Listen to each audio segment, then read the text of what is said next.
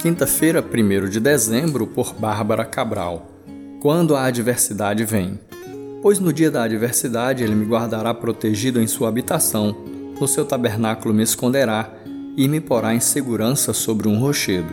Jeremias 4, verso 5. Enfrentamos muitas doenças e conflitos.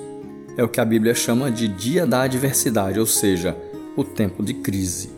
Mas a palavra nos ensina a sobreviver às crises. Primeiro, a adversidade acontece para todo mundo. Às vezes, nossos problemas são consequências naturais das nossas más escolhas e nossos pecados. Mas o texto bíblico é claro em afirmar que as pessoas boas também enfrentam dificuldades. A diferença é que os justos receberão livramento. Segundo, devemos nos preparar para enfrentar as horas difíceis. Daqui para frente o mundo só vai piorar. Então peça a Deus sabedoria para se preparar para o futuro. Lembre-se das disciplinas espirituais: orar, ler a palavra, cantar louvores. Deus nos fortalece, treina-nos para as batalhas da vida e honra a nossa perseverança. Terceiro, podemos ser instrumento de Deus para ajudar o próximo. Nem sempre Deus faz o pão cair do céu. Esteja atento para ser um irmão para alguém no momento de adversidade.